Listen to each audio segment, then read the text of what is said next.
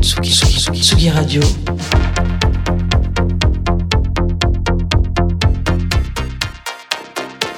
Sur la route des festivals.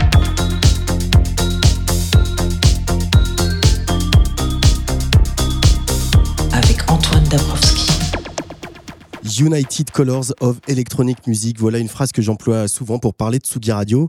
Et bien, peut bien que cet esprit colle aussi pas mal au festival brestois Astropolis, qui depuis 11 ans se décline dans une version hivernale, chaleureuse et qui se veut encore plus ouverte sur la rencontre des disciplines, des pratiques artistiques et du public. Entre le centre d'art euh, contemporain La Passerelle, le Quartz, la scène nationale euh, récemment revenue sur son site historique de l'avenue Georges Clémenceau, les Capucins et la Carène, Astropolis propose une petite semaine autour des cultures électroniques, de la fête de la création, mais aussi du mieux vivre ensemble, car en dansant, il n'est pas interdit de penser. Ici, pas d'affiches euh, photocopiées, pas de noms qu'on voit partout, mais des artistes singuliers, comme euh, l'Irlandais virevoltant Ketama, qui propose une house stéroïdée et ultra joyeuse, un dont on va vous diffuser un, bon extrait euh, ce soir. On retrouvera aussi le duo Minuit Machine, la Marseillaise Tristana, la Nantaise Soa 420, notre résident Mad Ben, et puis une star de la techno, le Bulgare Kink, qui s'est fait un nom en malaxant euh, funk, house, breakbeat, tout ça sur euh, fond de techno puissante. Ce soir sur Tsugi Radio, en direct de notre euh, studio perché au-dessus de la grande salle de la Carène, un peu plus de deux heures d'émission, 100% musique électronique ce soir, parce que c'est quand même de là d'où on vient. Mais j'ouvre ce plateau avec deux personnes qui permettent à ces beaux moments d'exister. Maëlle Le Goueflec, directrice de la Carène. Bonjour Maëlle. Salut Antoine. Et bien sûr, Gilda Rioualin, fondateur d'Astropolis. Salut Gilda. Salut Antoine, salut tout le monde. Ça va bien? Ouais, très bien. après ce festival qui a déjà commencé depuis mercredi, hein, quand même. Qui a hein. déjà commencé depuis quelques semaines, même, parce, que, voilà, on travaille beaucoup aussi sur le terrain avec des actions culturelles euh, auprès des maisons de quartier, mais aussi avec des centres pour personnes handicapées, euh, aussi avec des maisons de voilà, des maisons sociales et puis des centres aérés. Donc euh, un public assez élargi l'hiver quand même, et c'est vrai qu'on on est des passeurs de finalement de culture de musique électronique auprès de, publics qui sont pas habitués forcément à voilà, à venir dans des clubs, à venir danser, faire la fête. Donc on vient vers eux et puis euh, on construit des décos, on leur mmh. apprend ce que c'est le mix, on leur apprend ce que c'est la création vidéo, ils construisent leur petite fête et, euh, et, ce sont des moments avec des énergies partagées qui sont assez incroyables. On est souvent très fatigué, mais on, est, on est aussi en même temps ressourcé et rechargé par ces énergies-là. Alors on va revenir sur tout ça. Juste, les, je voulais ouvrir par ça pour les, les Brestois que vous êtes. Euh, le Quartz a rouvert il y a à peine quelques semaines, enfin rouvert il y avait une programmation hors les murs depuis trois ans, mais un gros chantier qui est venu enfin à bout. Euh, qu'est-ce que ça symbolise pour toi, Maël, euh, cette réouverture du, Quartz euh, dans le centre-ville de Brest Évidemment, toi qui diriges la Carène, autre salle subventionnée de la ville. Est-ce que c'est un moment de, joie pour la culture à, Brest, cette réouverture? Ouais, moi, j'avais un gros manque de, voir ce Quartz en travaux, en chantier, là, depuis tellement de mois, tellement d'années. On a fêté ça, c'était le 20 janvier, le 19 janvier. Euh, super soirée, super soirée d'ouverture. Ouais, carrément, c'était super marrant. Ouais. sympa, on s'est tous retrouvés. Euh, je sais pas combien on était, peut-être 1005 dans, dans, le, petit salon là. et puis un euh, spectacle après dans le théâtre. Un beau spectacle de Jérôme Bell. Et c'était non non c'est super. Et puis le Quartz, nous on les a pas trop quittés pendant toute, ces, toute cette période de travaux, qui sont venus beaucoup ici. Et puis on a, vraiment, appris à faire connaissance avec toute cette équipe qu'on connaissait quand même que de loin au départ. Et puis ben là, vraiment, on est, on est allé avec euh, beaucoup de joie euh, les voir réouvrir. Ils étaient tous habillés en paillettes. C'était, non, c'était vraiment super. euh, Gilda, toi qui as lancé Astropolis euh, il y a bien longtemps, en 95, qui depuis en a fait un, un, des phares hein, de, des cultures électroniques et aussi un des phares de la culture en Bretagne. Ce réseau de salles subventionnées, la Carène, le Quartz, etc., c'est un réseau sur lequel tu peux t'appuyer pour proposer des projets. Toi qui, votre projet d'Astro, il est associatif. Donc, oui, carrément. Et puis, euh, bah, de belles énergies qui se, croisent, et puis aussi bien sur le terrain de l'action culturelle que sur le terrain de la diffusion et, de la soirée. Et le Quartz, par exemple, cette scène nationale, on a pu euh, programmer des spectacles comme Modèle 500, par exemple, qui est venu faire un live, ou Jeff Smith qui est venu faire son fameux live ambiante accroupi sur scène. Euh, là, on a eu le spectacle de Josiane Vienne avec Crowd, spectacle de danse contemporaine. Donc, on arrive à, croiser les publics. On avait deux soirs là avec Crowd voilà, on rencontre le public du Quartz et aussi il y a tout le public Astropolis. Ce sont des super rencontres et, euh, et on est vraiment ici à Brest pour euh, cette volonté de, croisement des publics. C'est pour ça qu'on essaie de travailler avec un maximum d'acteurs quelle que soit la culture, euh, aussi bien la danse que la musique contemporaine, que la musique actuelle en sens global, mais, euh, mais aussi l'art contemporain au Centre d'art passerelle. voilà, on aime bien on est au bout du bout du Finistère. Après, c'est, c'est, la mer. Après, c'est Ouessant. Mais euh, du coup, bah, on se retrouve un peu à, à, vouloir et devoir. Et finalement, c'est avec un grand plaisir qu'on aime justement partager, croiser les cultures ici et travailler toujours dans cette volonté avec un maximum d'acteurs quoi, différents.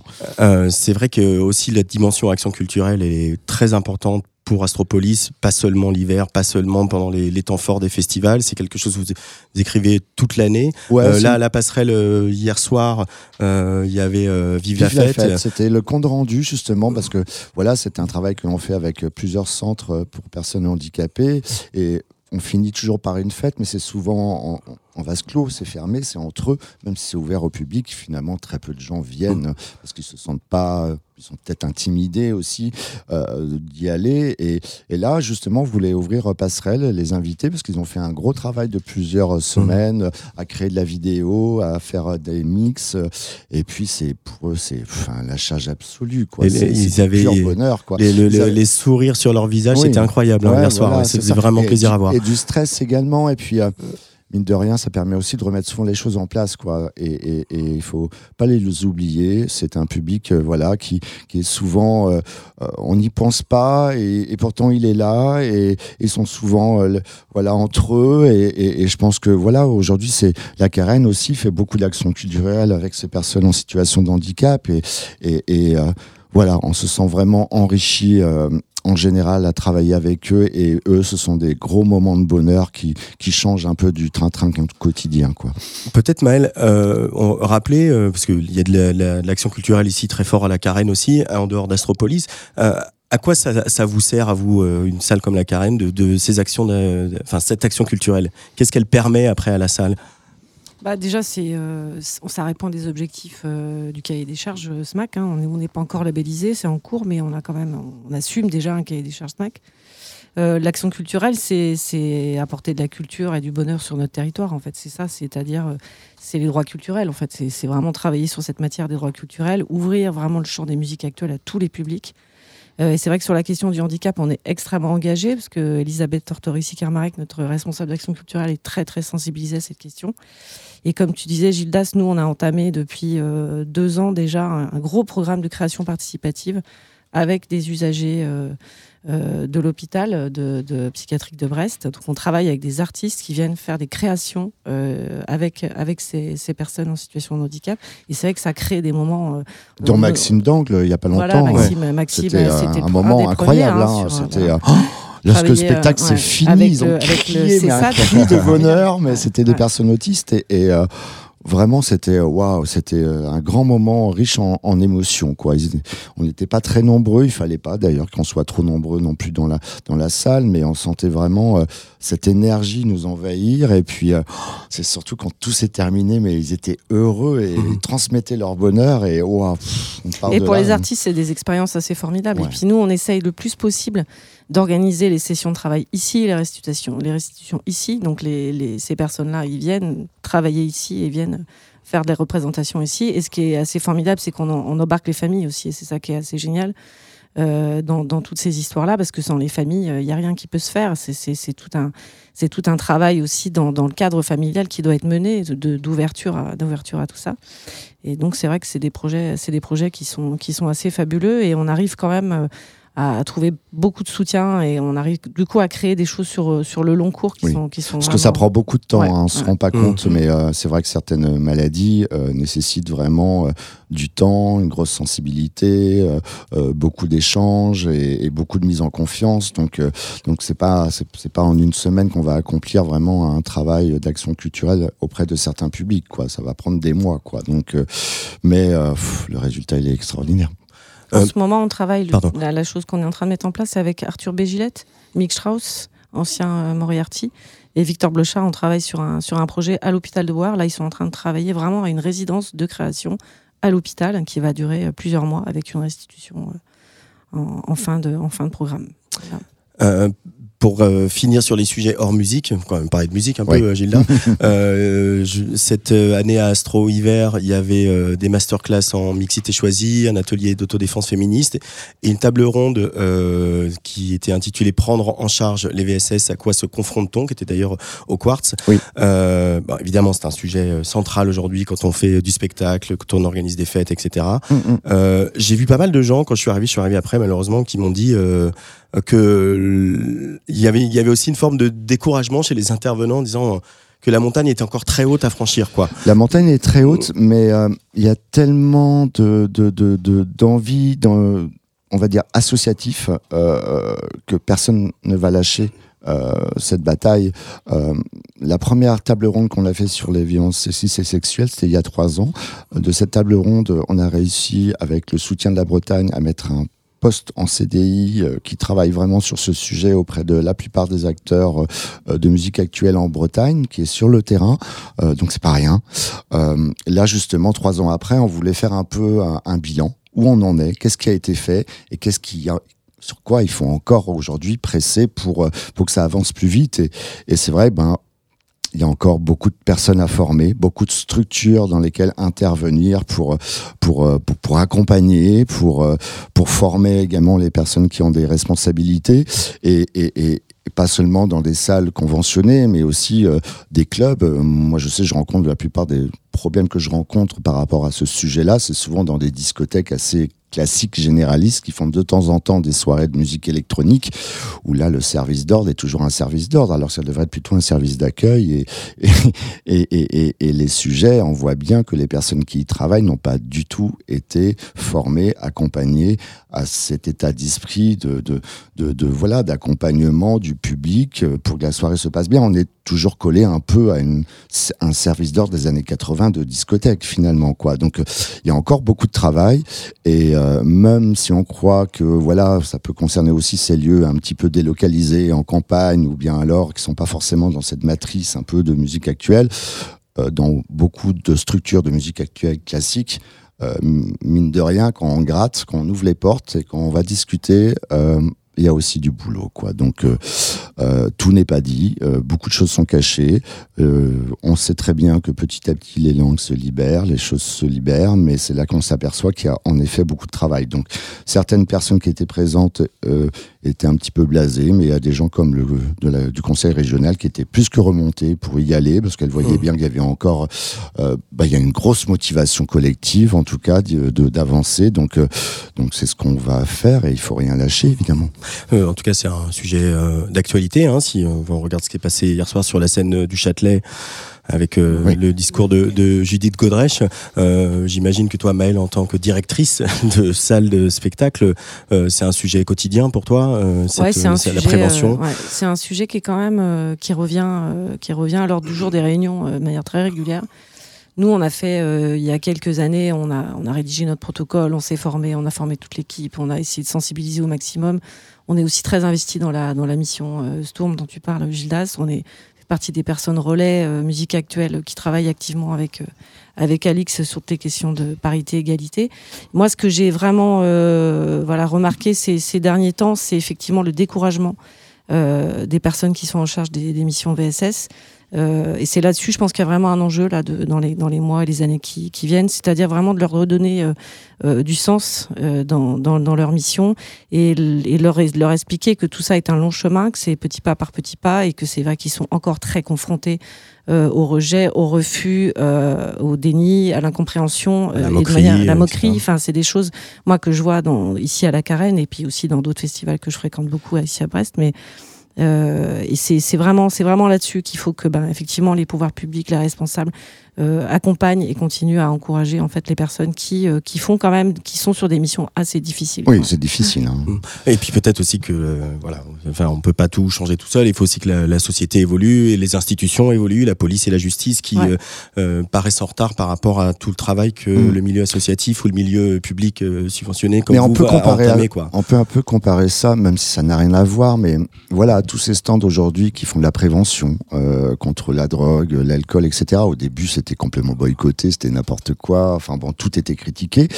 euh, finalement, aujourd'hui, euh, un événement n'a pas ce, stand de prévention. Euh, c'est l'événement qui se fait critiquer parce que on peut pas se tester, on peut pas, on, peut pas boire de l'eau. enfin voilà, donc donc voilà, il y a eu un un retournement. Aujourd'hui, c'est quelque chose qui est essentiel à un événement et et ça a pris du temps beaucoup, beaucoup, beaucoup de temps. Et, et, c'est vrai que bah, il faut que ça prenne moins de temps, mmh. ce sujet-là. Ça, c'est sûr. Il y a un gros travail de terrain. Euh, artistiquement, euh, une nouvelle fois, une programmation euh, audacieuse, pluguée sur l'émergence, sur les jeunes artistes, sur les femmes, sur les minorités, quelles qu'elles soient. Et c'est c'est très agréable aussi de voir. Ça, ça, me fait marrer, par exemple, à la passerelle. pardon, beaucoup de tes confrères programmateurs de festivals mettraient sans doute des DJ qui jouent un peu funk ou disco. Toi, tu mets des live techno dès 18h dans un centre d'art contemporain. ça danse ou ça danse pas, c'est pas grave, mais la techno elle est là, elle est partout, elle est tout le temps. Et c'est un, un, peu ton, ton c'est le combat de ta vie, un peu, Gilda. Ouais, c'est un peu le combat de ma vie, oui, je viens de là, hein, quelque part. Mais après, moi, je suis toujours pour la diversité quand même, quoi. On voit bien que même, c'est, bah, par exemple, ces deux soirs à la Carène, euh, euh, on a quand même euh, de tout, un gros spectre, quoi.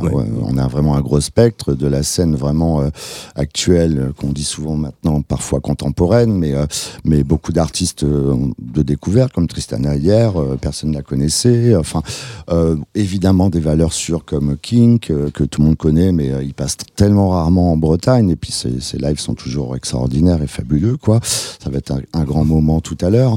Mais euh, oui, je, je, j'essaie aussi de surprendre et puis après, j'essaie aussi de faire découvrir. Quand tu parles tout à l'heure de passerelle, c'est vrai qu'il y avait Olivier Demo, euh, euh, qui est entre autres du groupe IMAT, qui a fait un live un peu expérimental. Euh, il y a eu Commuteur qui faisait son live électro. Mais Brigitte énervée. oui, Brigitte, bon, voilà, qui, qui avait sa touche un peu, un peu punk également. Mais, mais c'est aussi ça, notre public finalement. Et, et du funk et lounge, j'en fais beaucoup également. Hein. Euh, ce soir, on terminait la, soirée euh, avec, avec, avec de la house à, à Passerelle. Et, euh, et voilà, mais euh, bon, le but c'est de, de, défendre cette scène. En tout cas, moi, je je, je, je mets pas de hier sur le style particulier. Je suis toujours pour la diversité, sinon ça m'emmerde. c'est marrant parce que euh, on a interviewé King euh, cet après-midi et, et c'est vrai que quand il est apparu avec son sa manière de euh, fait, mettre un gros beat techno et dessus de mettre dans le chaudron plein d'influences euh, house, breaké, funk, etc. Aujourd'hui, des artistes, je sais pas, ils seront dans, dans, dans ton line-up, hein, Machine, euh, euh, euh, Ketama hier, etc. Ils le font ça, et c'est quasiment tous les jeunes artistes font ça en fait, ce, mélange-là, cette hybridation. Ouais, tu l'observes toi cette, cette, cette évolution? En, ce moment, surtout en Angleterre, hein, ils, sont, ils, sont, vraiment très très forts quand même. Déjà dans le métissage des cultures, et puis surtout quand on écoute aujourd'hui tous ces Anglais de la nouvelle scène où on aura aussi bien de la basse musique, mais la basse musique c'est quoi? C'est la drum and bass, c'est du breakbeat, c'est de la house, c'est du ghetto. Il y a, y a, tellement de choses dedans. Et puis ensuite on sentir le métissage des cultures euh, intervenir dans le set. Et cette diversité, elle nous fait du bien. Là, on a été pris par l'Allemagne pendant quelques années où on est arrivé à 170 euh, euh, de BPM en mode tout droit autoroute. Là, on, respire de nouveau, on regarde son voisin, sa voisine, on donne des sourires.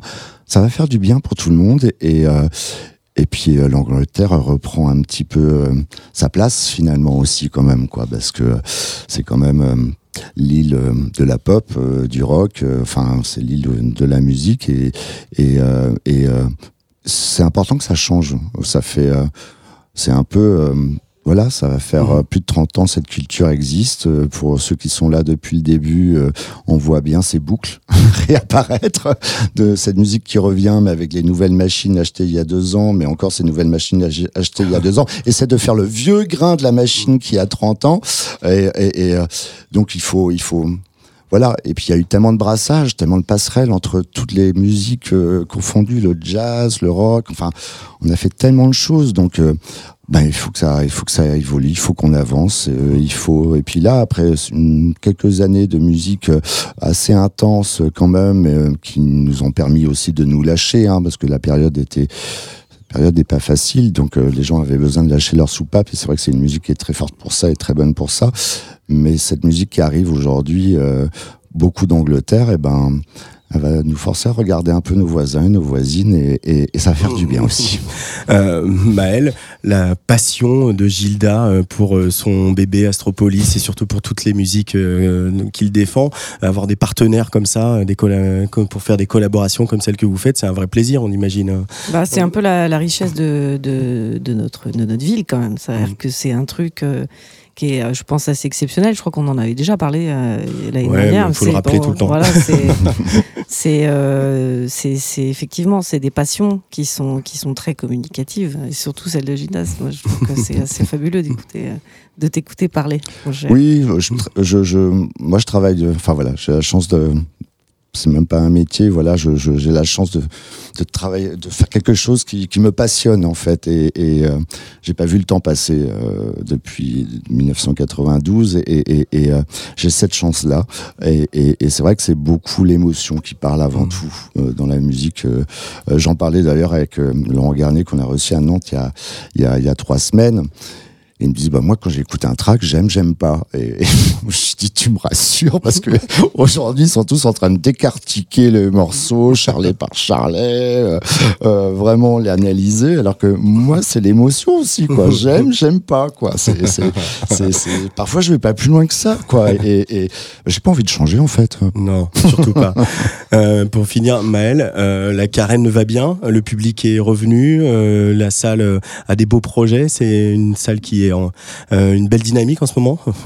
Ouais, alors heureuse de diriger. oui, on est, on est dans un contexte euh, national et régional qui est un petit peu tendu pour euh, certains de nos collègues, voire très tendu. moi, je peux pas dire qu'effectivement la Carène est dans cette situation. La Carène va bien. la Carène a des beaux projets. La Carène a des salles remplies. Elle enchaîne les complets. Elle a des, une programmation qui s'épanouit. Hein. Je suis assez, je suis assez contente de, voilà, de, de, de ça. Et puis, on a des, des très beaux partenariats avec un certain nombre de, de festivals ici, parce qu'il y a Estropolis, bien évidemment. Il y a aussi Longueur d'onde qu'on a reçu il n'y a pas très longtemps. Un super beau euh, projet avec No Border et le Quartz. Et puis plein d'autres, euh, plein d'autres événements. Et puis à côté de ça, on, a, on reçoit des très très belles dates aussi en, en tournée nationale. On est assez fiers aussi de ce qu'on arrive maintenant à faire venir à Brest. Ça n'a pas toujours été le cas. Non, c'est ça, c'est un travail. Euh, on a vraiment, ça y est, on est vraiment en train d'arriver à quelque chose de, vraiment chouette, d'équilibré, avec des publics très très euh, diversifiés. Ça, on aime beaucoup nous passer d'une soirée à une autre et de pas voir les mêmes gens, de pas croiser les mêmes personnes et d'avoir de vivre des choses très très fortes et très très belles. Mais ça, c'est une richesse brestoise, hein, de... parce que les gens s'accrochent pas à un style particulier en fait. Euh, ils vont d'événement en événement. Parfois, tu peux croiser quelqu'un ici à un concert de rock et puis tu le verras quatre heures plus tard à la soirée électro au Vauban, quoi. Donc euh, il y a vraiment cette ouverture d'esprit aussi où, euh, qui, est, voilà, qui est assez brestoise finalement. Ouais, puis on est assez content parce qu'on est, euh, je pense que je me trompe pas en disant qu'on est assez généreux dans notre démarche et dans notre programmation et du coup je pense que les gens nous le rendent bien. C'est-à-dire qu'on voit maintenant des gens qui sont juste heureux de venir à la carène parce que c'est chouette, parce qu'il y a une belle ambiance, parce qu'ils sont sûrs de voir un truc chouette et ça c'est ça n'a pas de prix quoi. Merci à tous les deux de votre accueil, de bah, votre fidélité. Euh, Grand plaisir de vous avoir parmi nous encore. Et puis cette passion là, moi ça me Gilda à chaque fois, ça me voilà, me dit moi je, mais, je suis comme le je suis comme toi et Laurent. Tu es un peu hein. passionné toi aussi, non Je suis comme toi et Laurent, hein. j'aime j'aime pas hein. ouais, je j'y mets pas ni de snobisme ni oui, de bah c'est ça mais voilà. Tu, tu, fais partie du club hein, je crois. et là ce qu'on entend derrière nous, alors y a, y a, tu vas aller sur le plateau parce que c'est l'heure de Sonic Crew, c'est la petite tradition du samedi soir. Je rejoins les copains. Je rejoins les copains. Mm. Mais là, ce qu'on entend, c'est Mad Ben avec son copain Cosme pour un morceau qui s'appelle In Flash qui est sorti euh, il y a quelques jours. Merci à tous les deux. À bientôt, Antoine. Merci.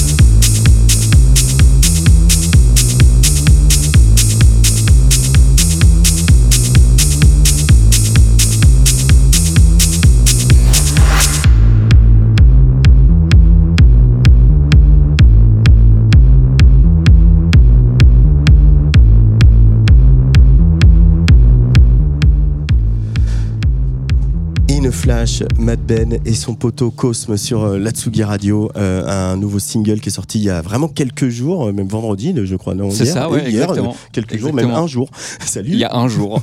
Salut Ben, ça, va Eh ben, Très bien, et toi? Ouais, c'est toujours un moment un peu particulier hein, quand on est ici à Brest pour Astro, que ce soit pour toi, pour nous. euh, c'est la famille, c'est la maison. euh, C'est ça, c'est ça. On a l'impression qu'on est venu hier, en fait, tu vois. Et on est heureux d'être déjà là, en fait, de retour. Et c'est toujours un bonheur d'être ici, ouais, complètement. Euh, tu es euh, ce soir euh, sur la, la grande scène Mhm. avec du live.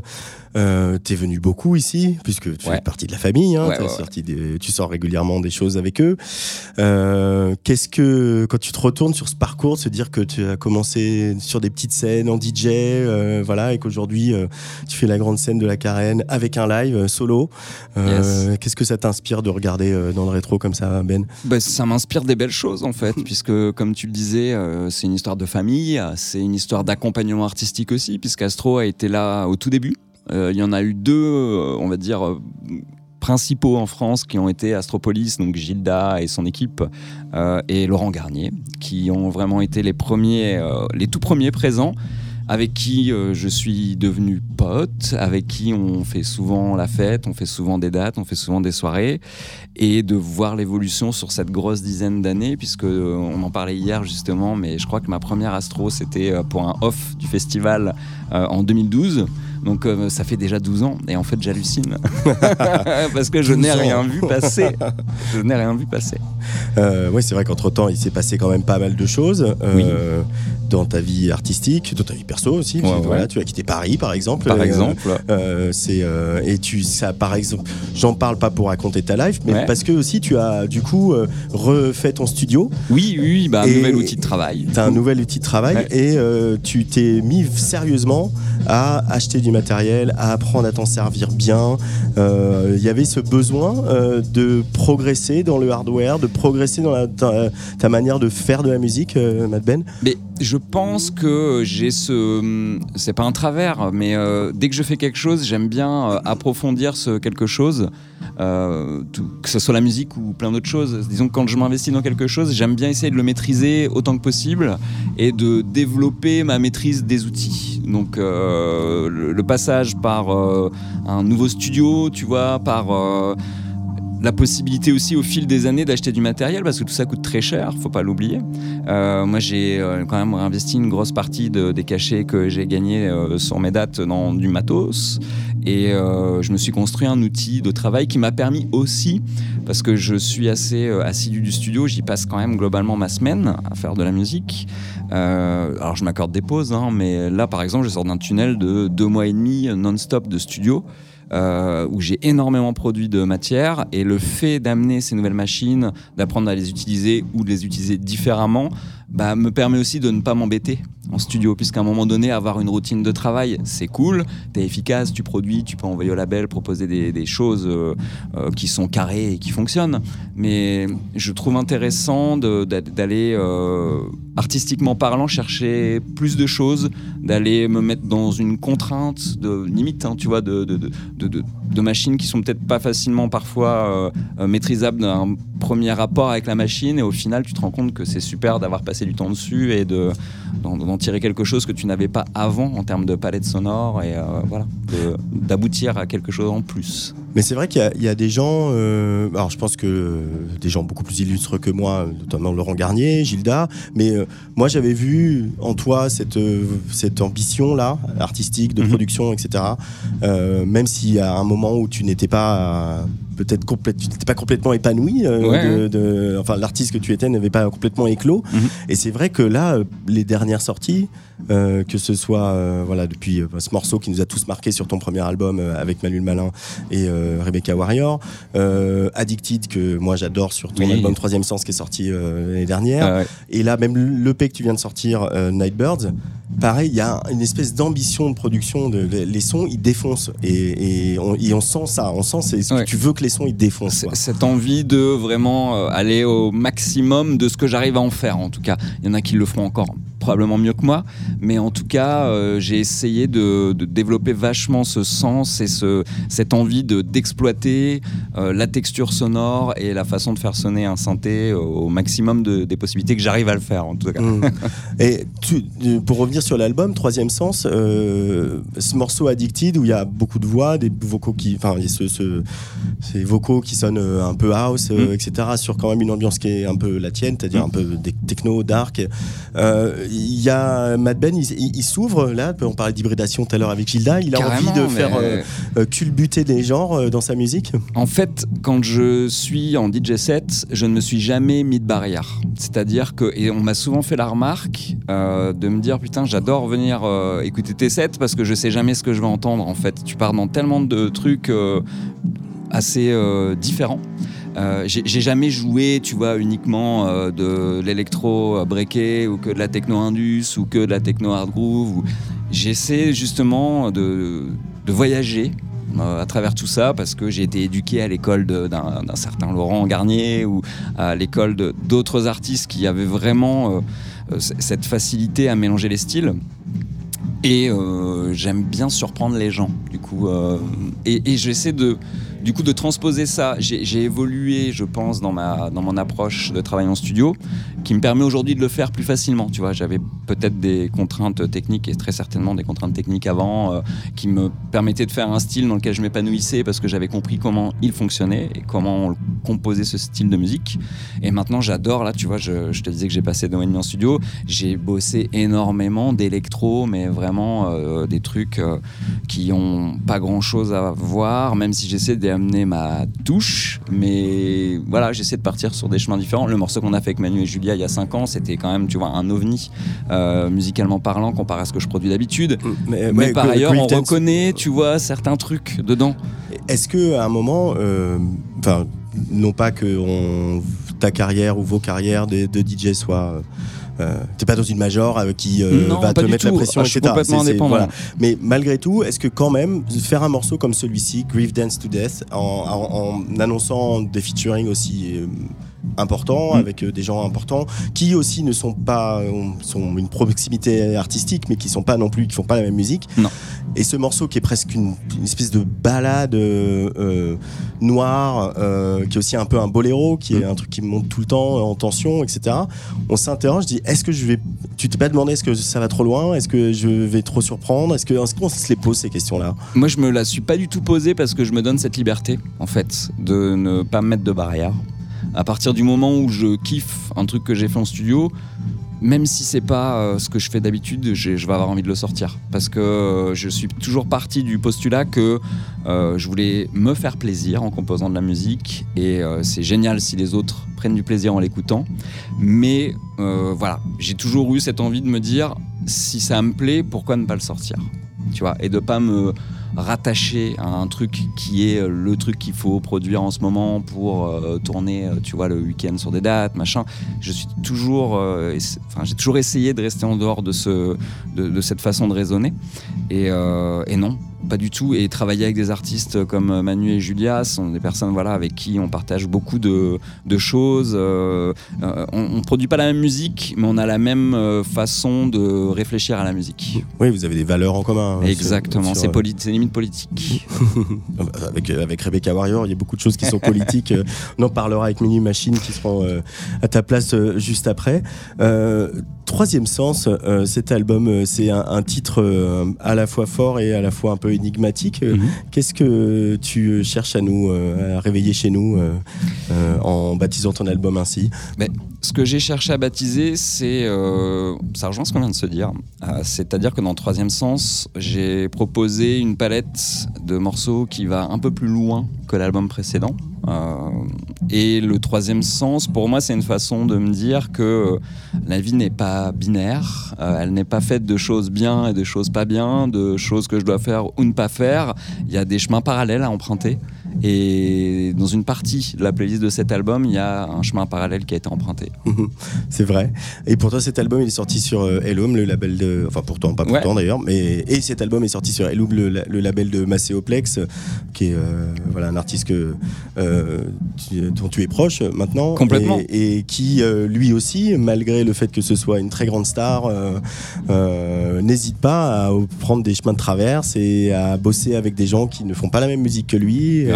Non, mais il y a une ouverture et une culture aussi musicale qui euh, effectivement l'amène à, proposer plein de projets différents et des pseudos différents aussi, parce que euh, il a son projet Marialito, il a son projet Macéoplex, il avait son projet Maétrique. il est très prolifique cet artiste. Et, c'est grâce à Tsugi d'ailleurs que je l'ai rencontré, puisque c'est quand vous nous aviez booké au Travendo ensemble, et on s'est pas lâché depuis. bah, comme quoi, il se passe des trucs dans les loges du Travendo. euh, cet album, il a, il a un an. Là, tu viens de sortir. Euh, il y, a y a un remix qui est sorti. Il y a un EP. Euh, il y a euh, ce single avec Cosme. T'es un, un, acharné de la sortie. oui, ça enchaîne. C'est vrai que ça, enchaîne, pas, mal. Ça enchaîne pas mal puisque voilà. Je, Mais c'est par envie ou par besoin? Écoute, un petit peu des deux. j'ai effectivement, je me suis enfermé sur un projet avec Emilien, donc avec Cosme, l'artiste lyonnais, depuis quelques temps, hein, puisqu'on a on a fait des sessions studio ensemble entre euh, euh, Chamonix, euh, Paris, maintenant le sud de Nantes. on a fait voilà dans différents cadres de la musique. Et on a sorti ce, premier single sur donc le, label parisien qui s'appelle Artistellar. on a un autre single qui arrive chez Mobili au mois de mai. J'ai appris hier que EPM voulait nous signer aussi des morceaux, donc plutôt pour la fin d'année. J'ai mon projet Trunkline avec qui je continue, avec Yannick qui est là en loge derrière euh, et avec lequel on, vient de sortir un EP sur le label français Scriptum. Euh, Marco Bellé nous sort un titre le mois prochain sur son label Materia.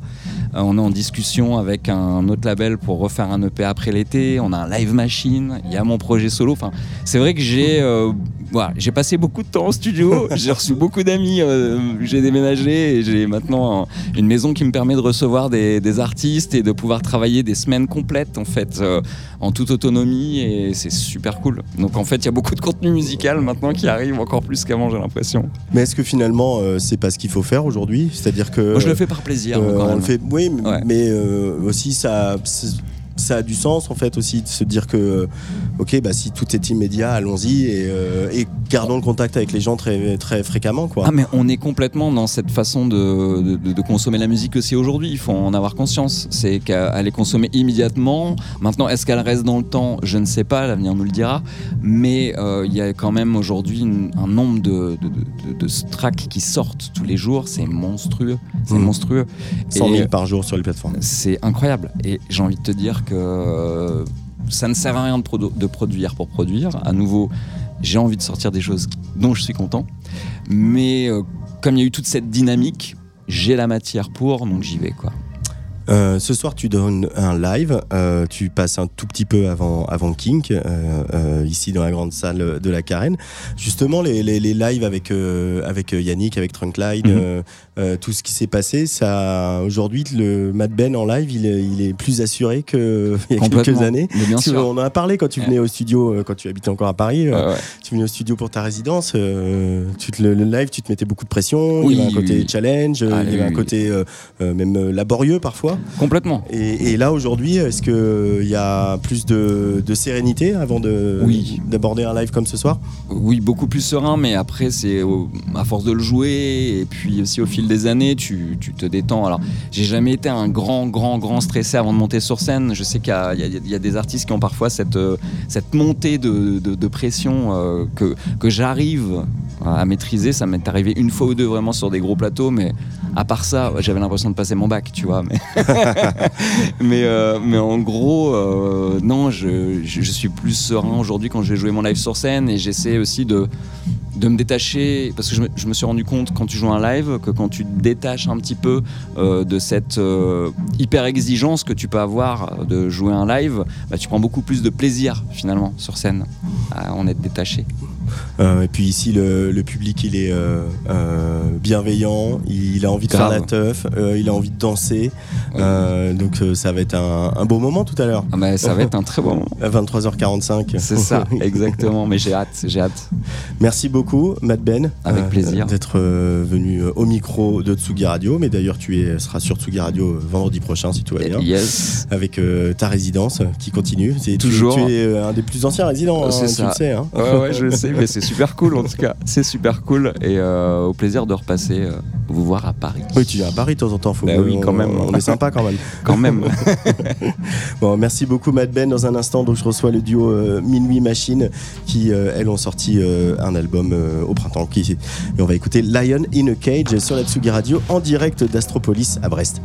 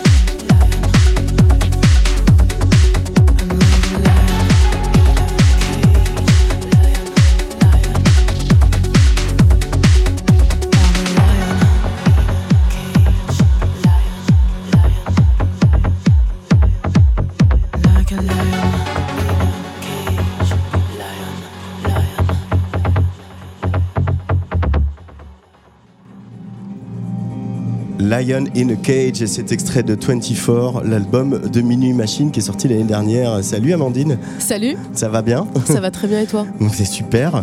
Euh, ce soir, tu viens jouer à Astropolis dans une espèce de, de carte blanche ou de, de, de colonie de vacances Barbiturix. Allez, on va dire ça. colonie de vacances. Colonie de vacances, c'est très Ouais, bien. C'est bien, non. Euh, donc parce que Rag sera là et aussi euh, Anako Mhm. euh, qui vient de, de passer le relais à la programmation de la machine. Mhm. euh, à, à Lisa cette, euh, Qu'est-ce que ça représente pour toi Barbiturix et Wet For Me Pas tant personnellement mais en tant qu'artiste, en tant que DJ, en tant que musicienne, qu'est-ce que ça représente dans ton parcours? C'est une étape hyper importante parce que moi je suis lesbienne donc je suis queer forcément et donc Barbiturix c'est les soirées auxquelles j'assistais euh, quand j'étais lesbienne et quand je suis arrivée euh, Quand à Paris. lesbienne, euh, tu Enfin quand je suis, je suis toujours lesbienne mais quand, quand, quand je suis arrivée tu à pourrais, Paris. hein, y a pas de problème. Quand je suis arrivée à Paris en tout cas et euh, c'est les premières soirées euh, auxquelles j'ai assisté et c'est super quoi. Et artistiquement je sais que c'est c'est une programmation euh, toujours assez pointue et, et je suis la première fois que, que j'ai joué en tout cas une Barbiturix je m'en rappellerai euh, toujours.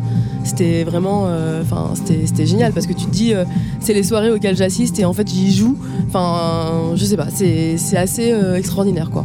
Il y a aussi cette capacité qu'elles ont, Rag aussi, à, on, verra sans doute ça ce soir, même vous jouez dans la, petite salle, le club, que tu es dans un endroit où il n'y a pas forcément de public queer identifié, connu, ou en tout cas euh, les programmateurs, programmatrices du coin ne s'adressent pas à, à ce public queer. Tu mets Rag et Barbiturix. Il y a un public queer, il y a des meufs, euh, etc., qui montent sur scène danser avec Rag, direct. Ça, c'est dingue quand même. C'est un peu la magie Barbiturix, quoi. Non mais c'est ouf. Ouais, ouais, non, non mais je suis, je suis totalement d'accord et c'est hyper euh, important d'avoir ce genre de collectif pour euh, justement représenter le milieu queer, que ce soit à Paris et partout en France en fait. D'avoir un, un collectif où tu te dis voilà, ce genre de soirée, on sait que ça va être queer, on sait que ça va être safe et du coup c'est hyper cool quoi. Alors Minu Machine, euh, est-ce qu'on peut faire un petit récap quand même de- du parcours de Minu Machine? Ouais. Euh, Parce qu'il y a beaucoup d'albums, des sorties, euh, des formats différents, etc. Mm. Euh, fais un, un petit, un petit résumé des épisodes précédents pour les Ah auditeurs de Tsugi c'est Radio. c'est- une série Mini Machine en fait. C'est ça, c'est une série Netflix. hein. Voilà, c'est- un groupe qui a commencé dans le, dans le milieu vraiment dark wave underground dans les années 2013-2014 et c'est un groupe qui a été fondé par Hélène de Toury. Donc, qui a été ma collègue pendant euh, toutes ces années euh, et avec qui bah, on a monté le groupe, on a fait des dates, euh, etc. On a développé le projet. Bon, on s'est arrêté pendant 4 ans, mais on a repris en 2019. Et, euh, après ça, malheureusement, bah, Hélène a dû quitter le projet parce qu'elle a eu des problèmes de santé euh, qui ont fait que c'était impossible pour elle de continuer la musique. Et euh, j'ai décidé de reprendre le projet en solo parce que pour moi, c'était hyper euh, frustrant de me dire que Mini Machine s'arrêtait là. Euh, alors qu'on avait construit tellement de choses et que on avait mis tellement d'énergie, tellement d'amour, tellement d'émotions là-dedans. Et donc j'ai décidé de reprendre le projet euh, en 2022 en solo. Et, euh, du coup, je bosse depuis, euh, euh, toute seule euh, sur ce projet. J'ai repris le label Synth Religion également, qui produit Minu Machine et hante le projet de, Hélène. Et, euh, voilà. Et donc en fait, là, c'est du renouveau pour Minu Machine. Ouais, c'est un peu comme si on recommençait à zéro, mais en même temps, on a tout cet historique qui est assez, assez beau et sur lequel je reviendrai jamais et qui est, qui est l'ADN de Minu Machine en fait.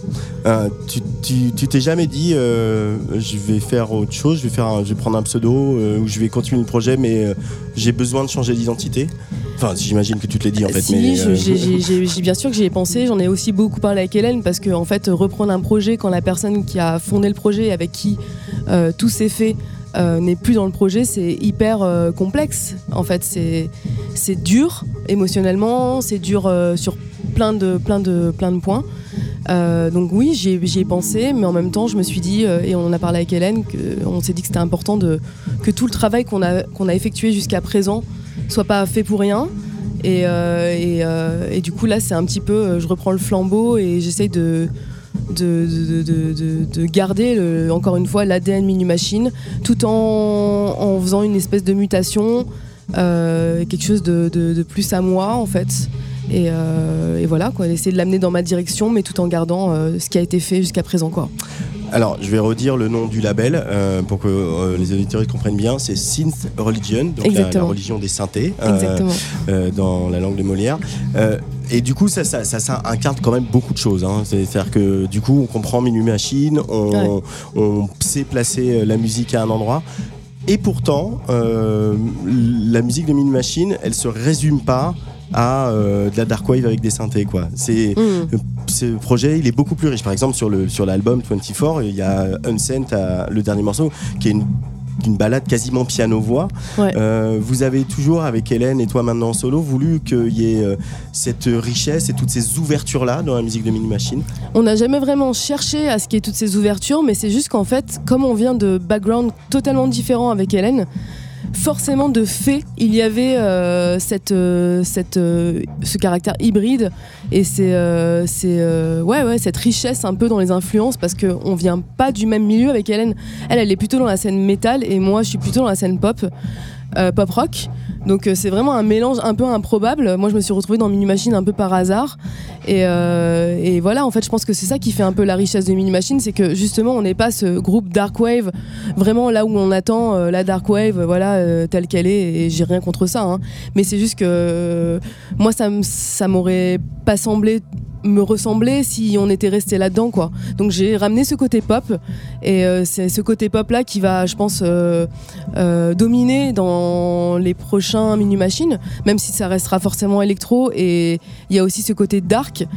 Par contre qu'on avait en commun avec Hélène. Ça c'est vraiment notre ADN commun c'est le dark et euh, ça sera toujours là parce que parce que même si je veux faire de la pop parce que j'adore la pop j'ai toujours j'aurai toujours ce côté sombre euh, et je chercherai toujours à l'exprimer Mhm. c'est hyper important pour moi et je trouve qu'il se mélange tellement bien avec la pop Euh, Et alors, c'est pas votre ADN commun, mais mine de rien, le, le- le point de connexion entre vos deux univers, c'est aussi le dance floor.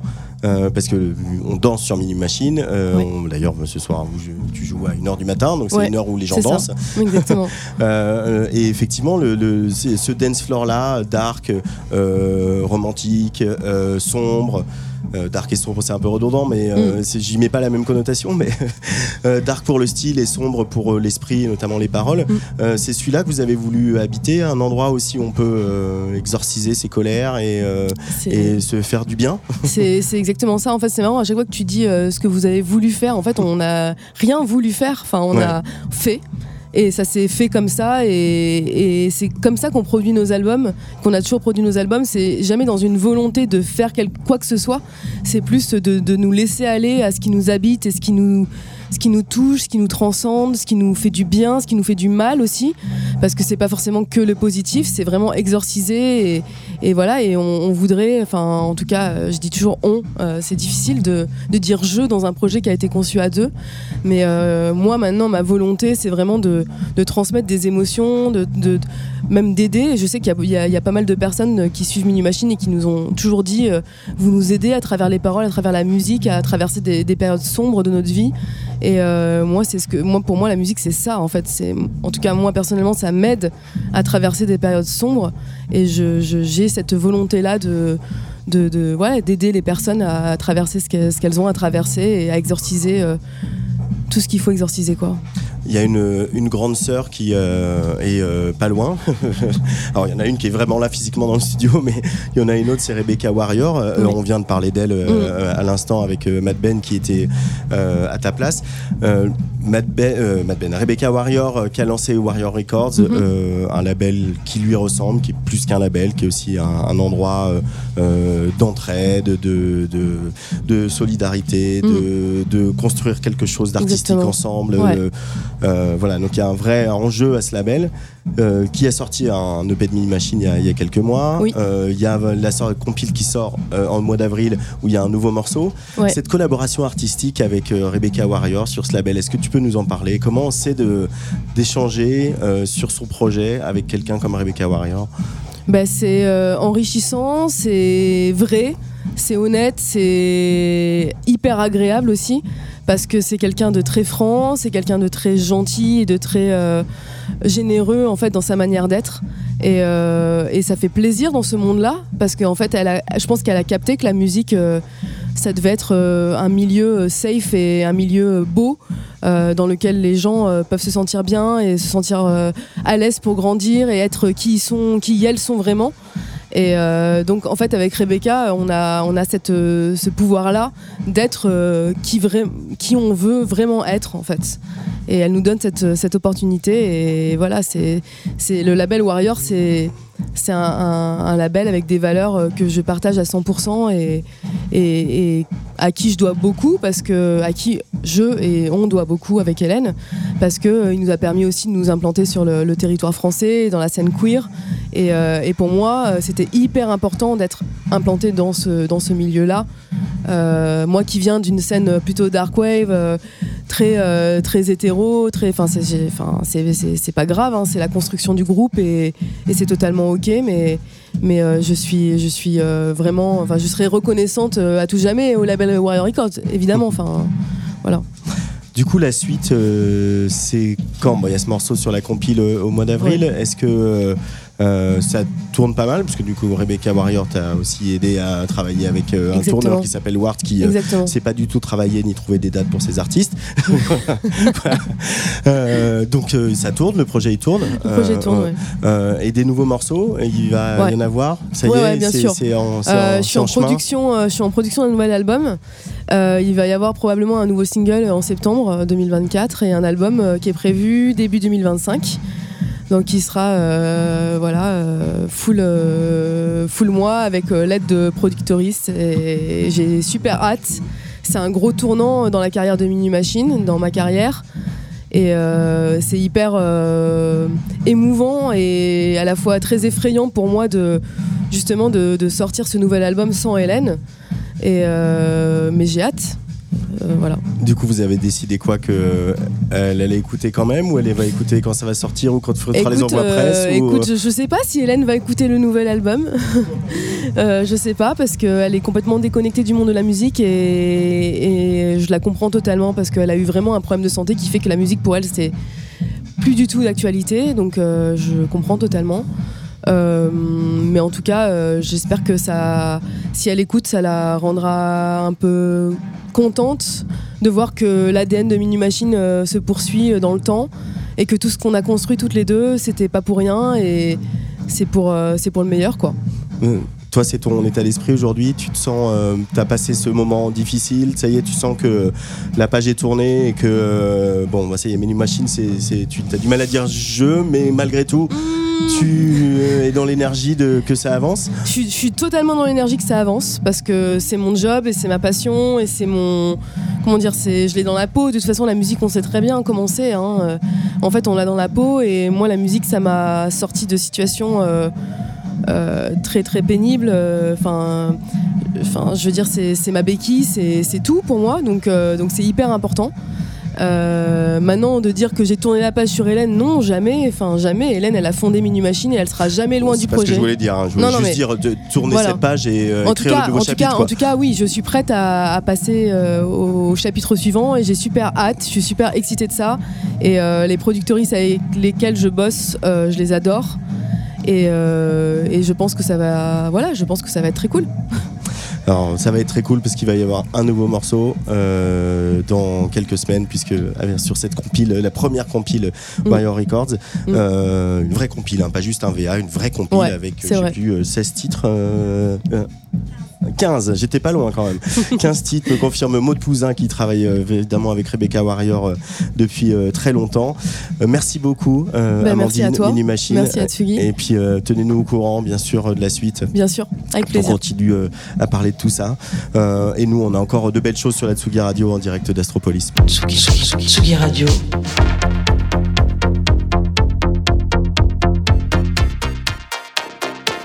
Sur la route des festivals.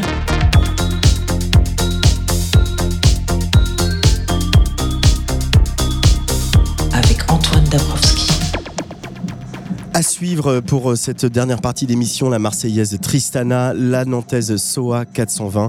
Mais tout de suite, la tête d'affiche de ce festival, le Bulgare Kink, qui vient pour euh, la deuxième fois à Astro cette année. La première fois, c'était en été. Cette année, c'est donc euh, les murs de la Carène qu'il va faire vibrer au son de sa techno house breakée et funky. Incroyable parcours que celui de Kink, grandi dans les années 80 dans un pays soviétique et qui est devenu aujourd'hui une des stars mondiales de la techno qui sillonne la planète tous les week-ends avec un live qu'il a su faire évoluer artistiquement et techniquement. Kink au micro de la Tsugi Radio en direct de Brest. I used to be a DJ, and um, I always imagined that uh, electronic music is uh, something uh, that you do alone in the studio. And then uh, my vision of my philosophy of uh, for the performance was always playing records, playing other people's records. And uh, it was about 15 years ago when um I gave a try to the, to the live thing. Uh, I have to be honest. It was at first. It was uh, in a way. It was also a market decision. I just wanted to uh, put my name out there, and I would try anything just to be able to uh, uh, travel the world at that time. And uh, I imagined I would play a couple of live shows. I had good back catalog, and uh, my my agent at that time he told me, uh, "Why you don't give it a try? It's gonna attract some attention." So I thought I'm gonna do a couple of shows, and then I'm gonna come back to DJing. But somehow uh, overnight, um, I became successful with a live set, which was good. But then it took me about two years to actually learn how to do it properly and to start liking it because at first for me it was um not not that interesting because I pretty much used to do it like a concert. I had used to have a set list and I used to play the same uh, stuff. And over time, I developed a system which allowed me to be uh, to perform like a DJ, but not with other people's records, but literally creating some of the records on on on on the fly on stage. So yes, now for most of the times I just play my music, and uh, at the moment I'm quite happy with it. Uh, so you improvise a lot on stage. I do.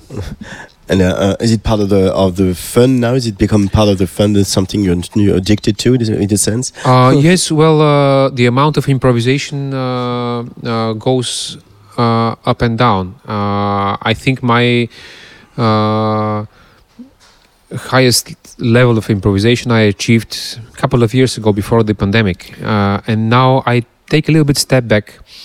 And uh, by that, I don't mean I don't improvise anymore, and uh, I don't mean that the sets are uh, similar or the same. But um before the pandemic, I used to have, uh, I used to create a lot of the sounds on the fly, and now uh, what I feel is the younger generation of producers uh, they really upgraded their skills and they create a massive wall of sound. And uh, for me now, it's very difficult with uh, uh, with my toys to create the same uh, massive sound on the fly. So now by improvising less, I mean I just have uh, loops, elements which are made in the studio to to create that. Uh, uh, pressure, sound pressure, but I still layer a lot of stuff, uh, and uh, now I'm in the process of again trying to reinvent myself and trying to come back to more completely improvised sets. But it's always always a process. With uh, um, you learn something, you you use it, and then uh, somebody else uh, maybe becomes better at it, and then you, you get inspired and you you start learning again. So it's it's a process, and now I'm again in the process of learning how to how to uh, make the format more open. Um, do you, in a sense, put your studio on stage, or in your work, the, these are two very separate things, live and studio, or Um, what are again, the connections? Again, again, it's a process. Um, in the beginning, uh, my my production work was a very boring process. I first of all, I didn't own much equipment uh, when I started. I just had a laptop and a mouse, and that was it for about ten years. So I was basically drawing things on my screen, and then uh, the result would be get get a sound out of it and programming uh, uh, events on the on the computer with letters and numbers, and then I would get a, a result, which was totally opposite to playing live. And then I started touring live. I quite I started enjoying it, and I started incorporating those live elements in the studio to a point where almost both setups merged and my studio became almost like a live uh, concert hall uh, but now I again I step back and I, I come back to uh, using uh, my computer more uh, because I, I also think that the, the the computer tools now are quite interesting and um, I'm a little bit back to programming music. I still I still have equipment in the studio. Actually, I, I collected a lot of stuff and I haven't sold anything. Uh, but now, in order to get the job done and in, in order to uh, at least try to be original, I use maximum one vintage or one, you know, hardware equipment, and then uh, I'm uh, back again at using my computer more, uh, and more or less trying to create my own tools, and then create music with them, which the software allows me to. Uh, you talk about the younger generation earlier, and uh, what's funny, and especially we see that here at Astropolis, is that the younger generation uh, tend to blend everything in, um, you know, techno, house, uh, EBM, whatever. And in a sense, that's what you've been doing all your career, uh, way before that, uh, mixing techno and house and broken beat in that uh, in that level. Uh, is that um, I mean, you were pioneer in a sense, but still, uh, how does the younger generation, you know, inspire you and uh, keeps you, like you said, yeah, helps you reinvent yourself all the time? well, well, thank you for saying that. Uh, about the pioneer part, I disagree. I, I follow. Uh, we all we all follow. We are all inspired by something else. Uh, but yes, I definitely did that. I mixed different genres, and uh, probably that was the reason I didn't become a DJ superstar because there was a very long period where uh, the public would expect the, the DJ to play subgenre of a subgenre of a subgenre, and I would be all over the place. But then the live set allowed me to uh, do my own thing uh, because the public is, uh, I think the public is a little bit more uh, forgiving if, if they see a concert, if they see uh, uh, that you present your own music. Um, and uh, I have to say, I definitely did that. I mixed a lot of my inspirations, but somewhere along the line, I think I also became a bit one-dimensional for my own standards. and what happened now with uh, with the young uh, young generation uh, is is very inspiring for me because I kind of lost my way into experimentation and um now with uh, with the artists which are currently popular amongst the youngsters a lot of them they haven't played or done music one or two years ago but the whole situation with the pandemic kind of accelerated that uh, Mhm. change of generations. And uh, a lot of the new kids uh, they don't know much uh, history. And that's not necessarily a bad thing. They don't care. Uh, they don't follow dogmas. They break the rules. And that's pretty amazing. I'm very very amazed by by some of the the new kids on stage and uh, now I'm, I'm i'm inspired and i'm following again Uh, you said in an interview for Billboard, uh, I also like the music to be a bit irritating. Why is that? Um, I don't know. I um, I I was uh, not into uh, pop or rock music when I was younger. I was always into arts, uh, but I was I was really into drawing, and I was I, I liked music, but I was not a music addict, and I was not a big fan of uh, any band or a singer, and. Uh, well, I like disco music. I, I when I was a kid, I used to buy some disco records, but I was not a crazy fan of someone uh, who go to concerts and follow. And then uh, it was about the year 1991, 92, when um, well, there used to be this radio show for dance music every Sunday, and the radio DJ played a song that a track that really blew my mind, and he said, "Well, okay, that's techno," and that was. Uh, uh, that made me from somebody who generally likes music to somebody who became addicted to music because there was something that shocked me. It was a mixture of uh, pleasant sounds and sounds that are so extreme that I was not really sure if I liked them or not. Uh, and that was very special experience in my life, and uh, I always remember that that moment of uh, uh, hearing something that's too much information at once and uh, pleasant, but also on the border of of, of something that you can process. Uh, so that's why I say that I, I like the music to be nice, but also sometimes a little bit irritating, uh, because that's that was my first connection with the music I love, and I try to to preserve that feeling. Uh, your music is very colorful, dynamic. Um, uh, what do you want it like that? Is it, does it have to do with the movement? Because it's mm, techno is about movement. Um, It's, it's like you can you can grab your, the music, you can visualize it when you Yeah. listen to your tracks. Yeah, um, I have I have many inspirations in the dance music. Uh, um, I think because uh, I grow I grow grow up in Bulgaria, and uh, at the time when I was getting into the, the dance music, uh, we still haven't got much of a culture. Uh, we just became a democracy. That was in the early '90s, and um, we also were into financial crisis at that time. So basically, the only access to music was uh, pirate cassettes and uh, some uh, radio shows, including the French radio. Just give me one second. Uh, radio France Internationale. They used to they used to transmit the show from Radio Nova on the weekends, where I believe uh, Laurent, Laurent Garnier uh, was playing Yes, he was. and and basically I had all these uh, bits of music from here and there. Sometimes more more on the cheesy side, sometimes more on the on the more intelligent side. Uh, but I couldn't specialize in one uh, uh, niche. And uh, I think my music now. Sorry for starting for, from such a far point uh, uh, with my answer, but uh, I have all these different uh, musical moments in my life and, and inspirations. And now when I make records, when I play records, I just cannot be very niche.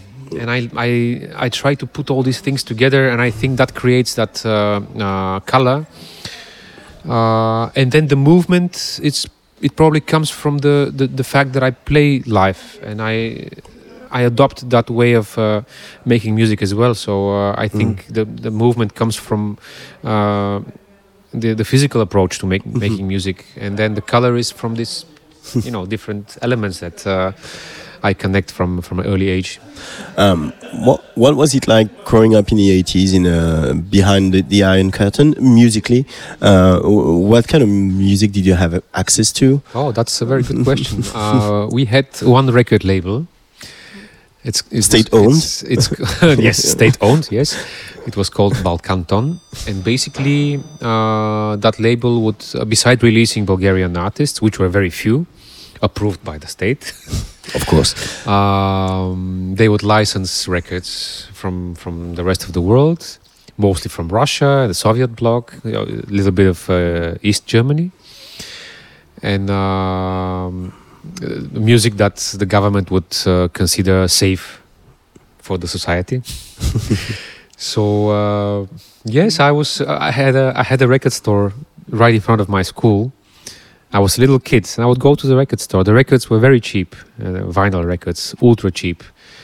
I could afford them, but um uh, maybe there were 40 records in total you Wow. can buy, and that's it. After after a couple of months of collecting, you just have all the records.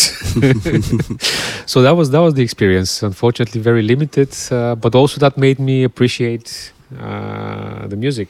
Uh, uh, later on in the 90s, when things opened up a little bit more, uh, then the problem was um, uh, the the budget. The budget Uh, financial crisis. Because yes, we. Um, the first record store in Sofia, a proper DJ record store with new records, opened in 1993, and uh, pff, a record would cost quarter monthly wage.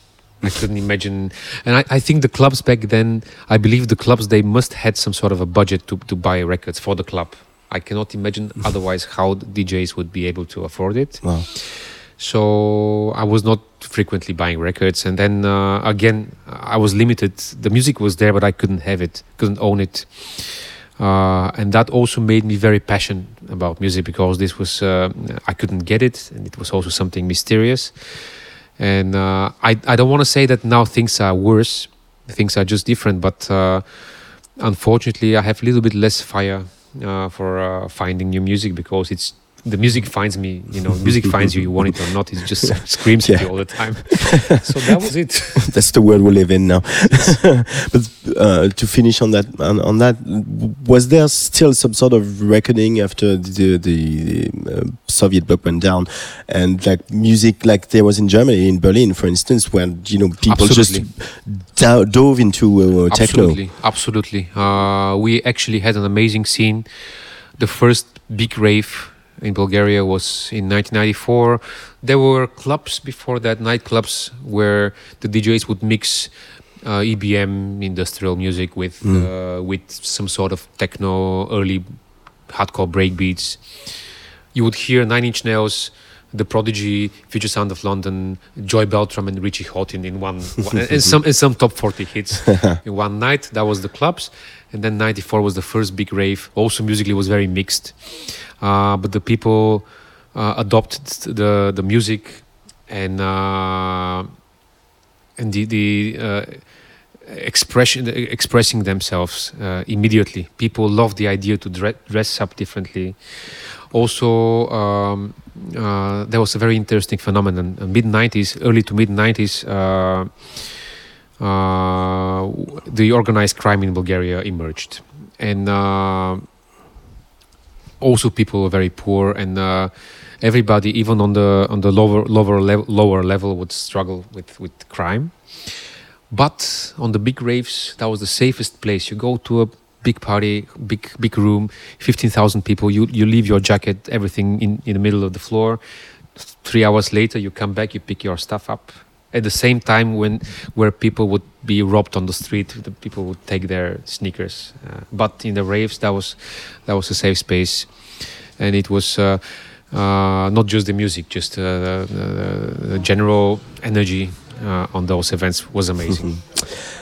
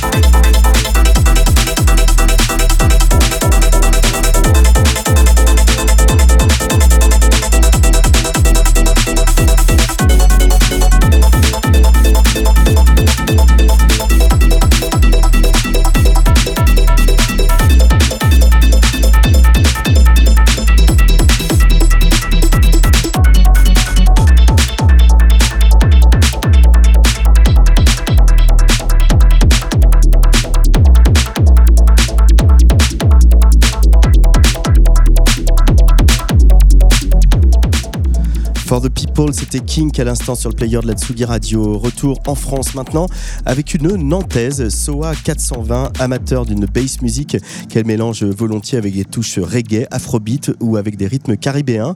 Avec d'autres femmes artistes à Nantes, elles ont créé le collectif Zone Rouge pour faire danser autrement. C'est Soa 420 qui a ouvert la soirée d'hier à la Carène et on a pu bavarder avec elle dès sa descente de scène.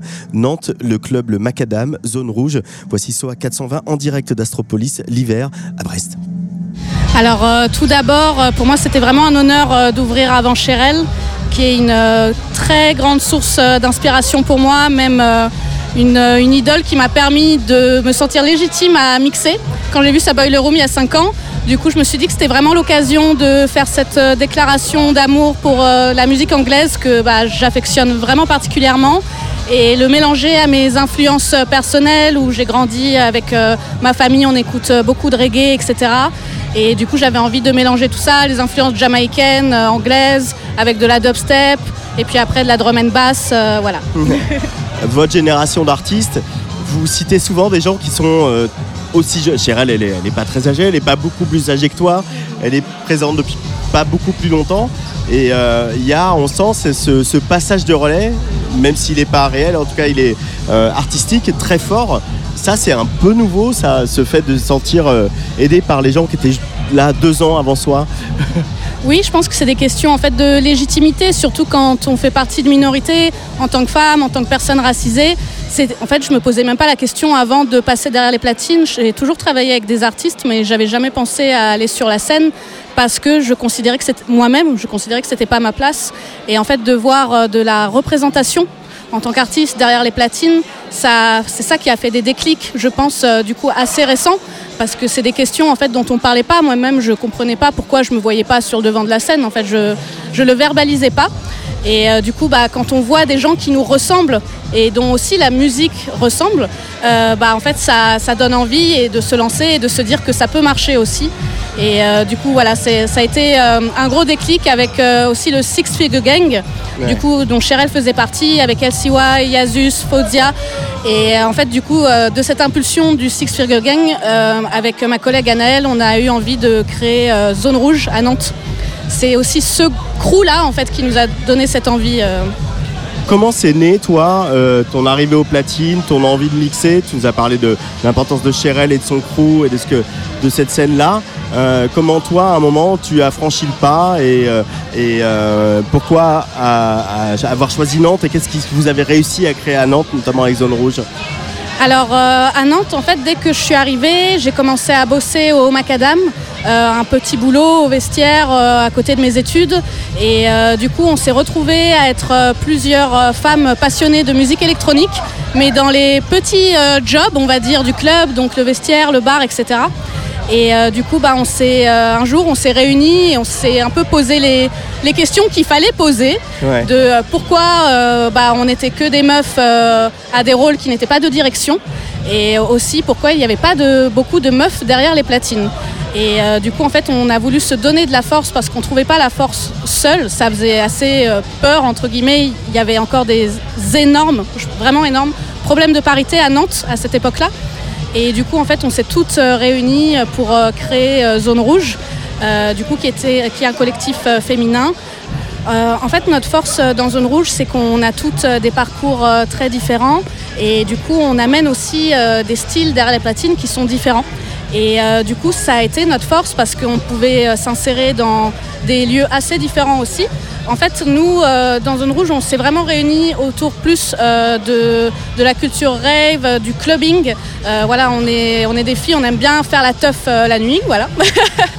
Mais C'est très on, bien. mais on a aussi cette envie de collaborer avec des institutions parce qu'on a aussi un message euh, social en fait qui est très important pour nous et euh, on n'a pas spécialement envie de se cloisonner qu'au clubbing euh, pur. On a aussi envie de porter des messages à d'autres personnes qui fréquentent pas forcément les clubs et du coup ça c'est un grand plaisir en fait de jouer dans des lieux différents comme euh, au lieu unique euh, où on a eu une résidence avec Zone Rouge. Aujourd'hui on a toujours la résidence euh, à Macadam où on continue nos soirées euh, nocturnes et récemment on a fait un festival aussi le Zone Fest où du coup on a investi plusieurs lieux différents. Un bar, les Trois Corbeaux, le lieu unique, mais aussi le Macadam et Hometown et le Floride. Ouais. Donc Macadam et le Floride sont des lieux très club, très rave euh, de Nantes, mais en même temps on était aussi au lieu unique. euh, voilà, jouer entre l'institutionnel et l'underground, euh, c'est ce qu'on aime faire, mais toujours avec ce message militant, social. De toute façon, rien que d'être derrière les platines, pour nous, c'est déjà un message qu'on soit là. Je l'ai dit, tu as, toi tu es franco-malgache, vous écoutiez beaucoup de reggae euh, et on sent dans ta musique, même si la base est la bass music et euh, qui peut aller jusqu'à la drum and bass, on sent l'envie de, mêler beaucoup de choses, que ce soit la musique euh, de la Caraïbe au sens très large, que ce soit la musique du continent africain, de tous ces pays qui nous ont envoyé tellement de musique. Comment tu arrives à définir cette espèce de mélange que tu proposes? Alors en fait, euh, j'ai euh, j'ai découvert les musiques électroniques assez tard. Je les ai découvertes quand j'étais à Berlin à 21 ans. En fait, avant, j'étais déjà dans la musique, mais du coup, j'étais dans le reggae. J'étais aussi euh, bah, dans des groupes plus mainstream, on va dire, et qui étaient toujours orientés vers des cultures noires, donc que ce soit des musiques reggae, afrobeats, etc. Et du coup, en fait, quand j'ai commencé à mixer, ça me semblait totalement naturel de mélanger bah, mes influences euh, d'avant cette découverte en fait avec les musiques électroniques. J'allais pas effacer euh, cette partie de moi.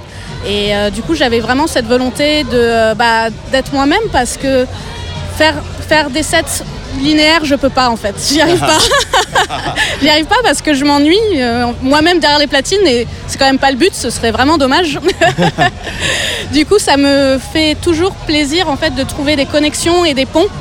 Et euh, du coup, quand j'ai découvert euh, la dubstep plus profondément, ça, j'ai tout de suite compris parce qu'en ayant écouté tellement de reggae et de dub avant, en fait, j'ai compris la continuité et c'est pour ça que je suis tombée amoureuse de cette musique. Euh, c'est parce qu'en fait, tout est connecté. En effet, euh, c'est euh, des communautés qui sont venues en Europe et qu'après tout s'est mélangé, notamment la communauté jamaïcaine en Angleterre. Et du coup, bah, en proposant ces nouveaux sets, au début, bah, forcément, il y a des moments un peu de flottement, etc. Parce que on se comprend pas forcément, mais avec le temps, du coup, on se crée une communauté qui revient, qui sait ce qu'elle attend. Et du coup aussi de voir notre public se diversifier, se ressem- euh, nous ressembler de plus en plus, c'était vraiment ce qu'on attendait. Et ça fait vraiment plaisir euh, que ça arrive. Ça a mis un peu de temps. Il y a eu des moments où on s'est posé beaucoup de questions aussi, euh, notamment encore de légitimité. Est-ce que ce qu'on faisait, euh, enfin, est-ce que c'était pas dans le vide? Mais finalement, il faut laisser du temps au temps, aux personnes aussi de d'apprendre à connaître, euh, de, s'éduquer sur euh, ces musiques, d'où elles viennent, de discuter aussi euh, avec eux. J'ai eu beaucoup de discussions avec des gens qui me disaient qu'ils avaient jamais trop entendu ce genre de style à Nantes. C'est vrai qu'à Nantes aussi, il y a l'artiste Simocel qui du coup est nantais et quand j'ai commencé à mixer, il n'était pas encore revenu à Nantes, mais juste le fait de savoir qu'il avait ouvert cette porte, nous dans la scène basse de Nantes, ça nous a vraiment donné une grosse confiance parce que c'était pas si facile au début de s'imposer avec ces styles-là. Mais euh, du coup, euh, on, voilà, on a, per- on a continué, on a bossé Et aujourd'hui, on sent que, euh, qu'il y a quelque chose qui s'ouvre et ça fait plaisir. Aussi, on avait vraiment envie de, de mettre Nantes sur la carte. Déjà, on, voilà, je, je continue un peu à bosser au Macadam parce qu'en fait, je ne peux pas quitter ce club. C'est, Ouais. Il est tellement important euh, pour moi. Il, il m'a forgé. On est des enfants du Macadam, euh, vraiment. euh, zone rouge, on s'est tous rencontrés là-bas. Et la culture musicale du club, les line-up pointus, vraiment la qualité des sets et surtout du système son m'ont tellement forgé que c'est c'est très important pour moi de, de représenter Nantes et de mettre la ville en valeur.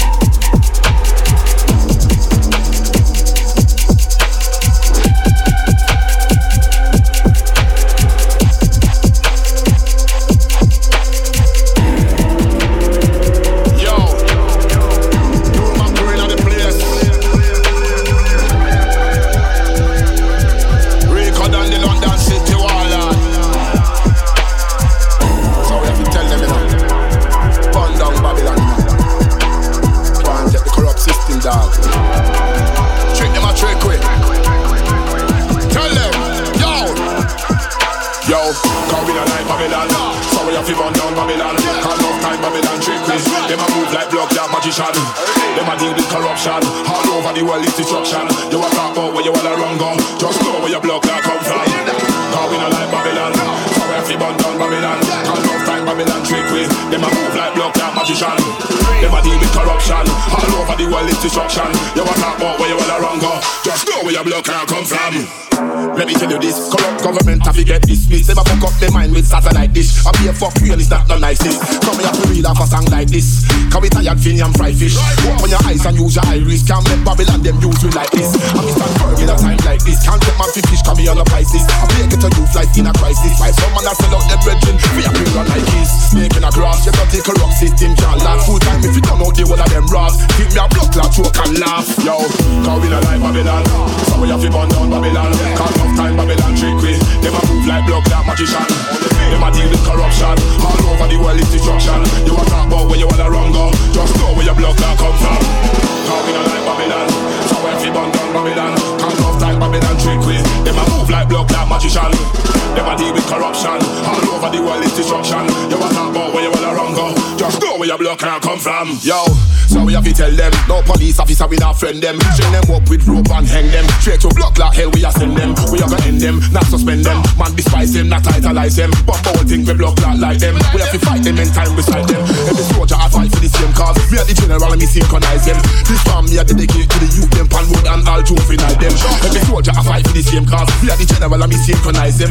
This farm me a dedicate to all the youth pan road and all finite them. Cause we not like Babylon. So we have to burn down Babylon. All enough time Babylon trick we. Them a move like blood clot magician. Them a deal with corruption. All over the world it's destruction. You a talk about where you wanna run go. Just know where your blood clot come from. Cause we not like Babylon.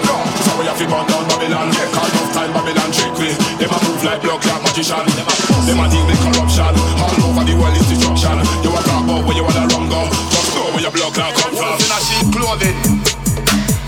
Trust me.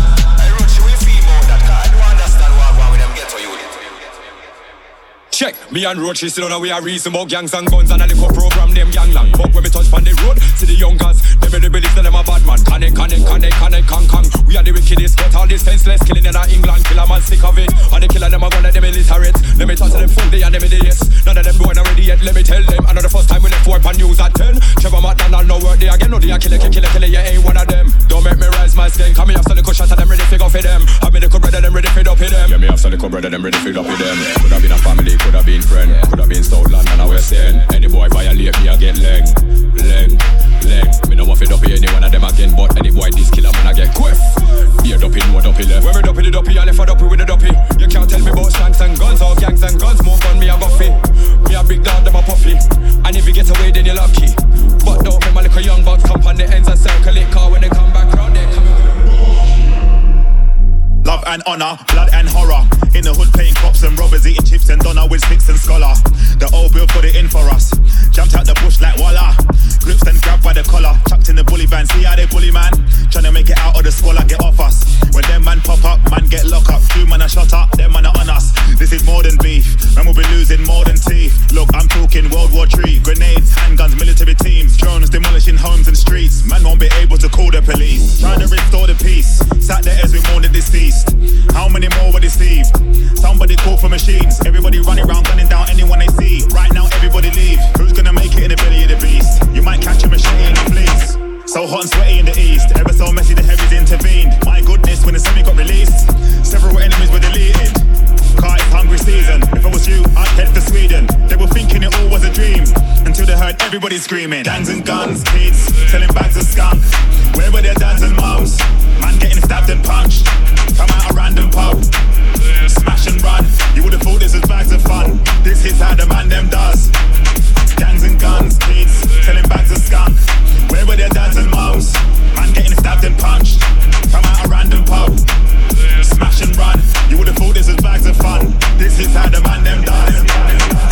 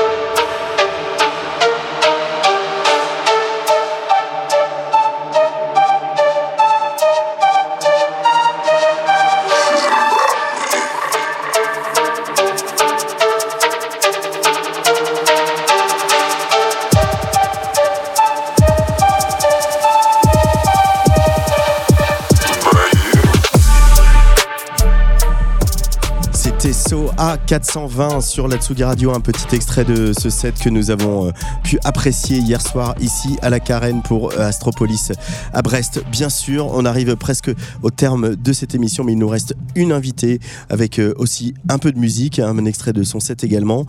On va se diriger vers Marseille, Marseille qui, dont les noms maraboutage, métaphores, euh, paillettes ont résonné hein, pas mal sur la scène. Il y a quelques années, ces collectifs ont décidé de structurer la scène queer marseillaise en proposant des soirées ambitieuses à une scène locale un petit peu en manque de lieux et d'événements. Alors désormais, euh, Maraboutage euh, tourne un peu partout, mais Paillettes, ça s'est arrêté car ses membres euh, voulaient se consacrer à leur projet solo. C'est le cas notamment de Tristana, DJ, productrice.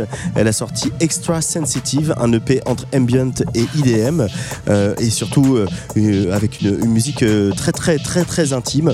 On va écouter un extrait de son set là que vous entendez qui a, a démarré, mais d'abord je voudrais qu'on s'intéresse au parcours de cette artiste qui est aussi exigeante qu'attachante. Un parcours qui, comme pour euh, SOA 420 avec Zone Rouge, n'aurait pas été le même sans l'aventure collective de Payette. Je peux que remercier Payette de tout ce que ça m'a apporté. Je pense que je serais pas là aujourd'hui si euh, Payette n'avait pas existé, euh, puisqu'il a contribué au fait de pouvoir me faire connaître moi en tant que mon projet, mais aussi pouvoir développer une scène musicale qui soit queer sur Marseille. Euh, qui manquait d'ailleurs parce qu'il y avait déjà des collectifs mais il n'y avait pas de collectif qui était attitré euh, euh, queer. Donc j'en garde de très très bons souvenirs. oui. Et le, le public à Marseille, justement, il est sensible à ça, il réagit, il vient vous parler sur les réseaux sociaux ou en direct dans les soirées pour euh, vous remercier de ce que vous avez initié à Marseille? Surtout avec euh, quand on avait Payette, ce serait qu'on Ouais. avait les DM direct, donc ça permettait d'avoir un rendu direct. Mais c'est vrai qu'avec Payette, on a reçu beaucoup de messages euh, très touchants, disant que euh, bah, ça leur faisait du bien, euh, ils pouvaient fuir de chez eux à ce moment-là pour venir venir à nos soirées et que ça leur faisait du bien, que c'était un moment de de, de se lâcher pour eux et que, que, que nous en remercier quoi. Et aujourd'hui, tu as tout appris un peu en autodidacte, les platines d'abord, mais aussi la, la- la production. Euh, Il y a eu des sons qui sont sortis il y a quelques temps maintenant. On manque un peu de, de nouveaux sons de Tristana qui ont peut-être arrivé. Et, et ce qui est frappant quand on écoute justement euh, les sons qui sont sortis, euh, le dernier single en date qui s'appelle Tears Define Me, ou le P juste avant qui s'appelait Extra Sensitive, c'est que tu prends un autre chemin. Tu vas plus du côté de l'IDM, tu vas plus euh, parfois même carrément dans des choses très ambient. Euh, tu avais envie de justement que Tristana, de la DJ à la productrice, elle incarne un spectre aussi large. Euh, oui, je pense que c'était hyper important parce que je pars du fait que euh, toute musique est intéressante. Du coup, euh, ça faisait sens pour moi de, toucher à plusieurs genres.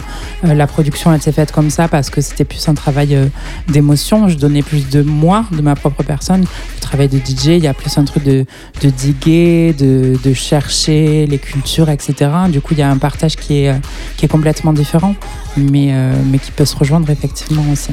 Ce qui frappe quand on écoute ces, morceaux, euh, c'est euh, il y a un truc très intense émotionnellement. Ça nous happe un petit peu, ça nous saisit. Comment tu l'expliques ça, ce truc presque charnel qu'on a à l'écoute de, ton univers musical? Euh, c'est beaucoup lié par le cinéma aussi. Je pense qu'il y a un rapport euh, cinématographique que j'ai avec la musique, euh, en tout cas dans la production, euh, avec beaucoup de nappes, beaucoup de voix. Euh, J'aime bien que ce soit euh, très aérien, euh, éthéré. Il y a cette nécessité euh, déjà pour moi dans la production de pouvoir euh, délivrer quelque chose de l'ordre de mes, de mes propres émotions. Surtout à ce moment-là, là on parle des, des anciens projets. Euh, quand on parle des futurs, on voit qu'il y a une évolution aussi de ma santé mentale, si je peux me permettre. Mais c'est vrai que bah, je me permets, oui. mais oui, y avait, j'étais plus, bah, j'étais en dépression au moment de Extra Sensitive et de Tears Me. Du coup, c'est beaucoup plus cru, beaucoup plus triste, on peut dire ça quelque part. Euh, mais là, ce qui arrive est beaucoup plus euh, euh, joyeux, sexy et fun. Donc assez différent. C'était aussi la période de ta transition.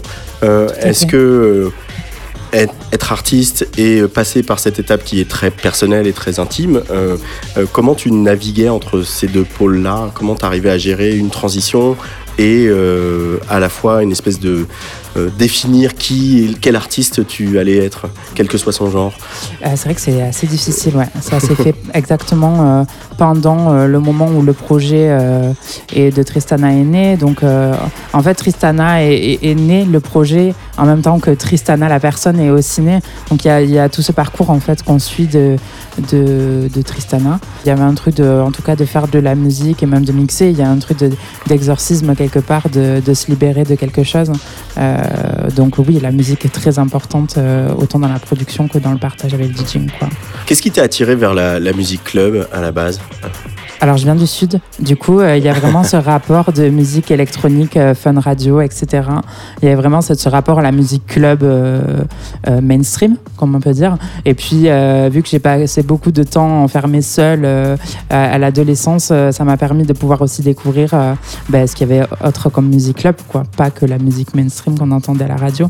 Il y avait une possibilité euh, de sortir des schémas dans lesquels j'étais à ce moment-là. T'as toujours voulu être artiste quand tu réfléchis euh, Oui, je depuis pense. toute petite. T'as des souvenirs de gamine, de, de moments, de moments où tu, je sais pas, tu t'imaginais déjà sur scène, tu t'imaginais déjà en train de composer, tu t'imaginais déjà en train d'écrire des histoires ou- Oui, il y avait déjà ce truc-là que je faisais. euh, ben, j'étais en chorale de chant quand j'étais vraiment petite. Du coup, il y avait déjà ce truc de démonstration au public, etc. Donc, euh, je, me, je me produisais déjà un peu sur des trucs. Je faisais l'opéra de Carmen, par exemple, en enfant de chœur, etc. Donc, c'était assez marrant. Mais oui, il y a toujours eu cette envie. euh, la, musique, en tout cas, le ressenti, tout ce que ça me procure, c'est trop important. Ça a toujours été là. Et, et c'est pas ce qui m'intéresse, c'est d'être là en première ligne, mais de, de pouvoir faire ça. En tout Mm. cas, euh, très important. ouais. Euh, on va passer un petit extrait de ton set parce que tu as gentiment accepté qu'on qu'on l'enregistre. Très bien. T'es quel genre de DJ Est-ce que tu prépares à fond ou tu te laisses beaucoup d'options ouvertes? Ben, avant, je préparais beaucoup, mais vraiment beaucoup. Genre, j'écrivais, ensuite, je mettais tout, tout, tout dans la playlist, etc. Puis fait que, mais c'était par stress aussi, par stress, par timidité de me retrouver face, en face de gens, etc. Et puis plus ça va, et puis euh, plus je me sens à l'aise avec ça. Donc euh, non, maintenant, je j'ai des selecta qui sont là, bien sûr, parce que bon, on joue pas pareil que quand on joue à 1h40 que euh, à 20h. Enfin, donc oui, il y a une selecta qui est prête, mais elle est très très large. Euh, je sais juste que j'ai envie, euh, bah, comme d'habitude, qu'on s'amuse, que ce soit fun, que ce soit club, que ce soit sexy, que ce soit avec beaucoup de basse et que ça résonne et que ça fasse vibrer tout le corps. Quoi. Merci beaucoup Tristana. Merci à vous.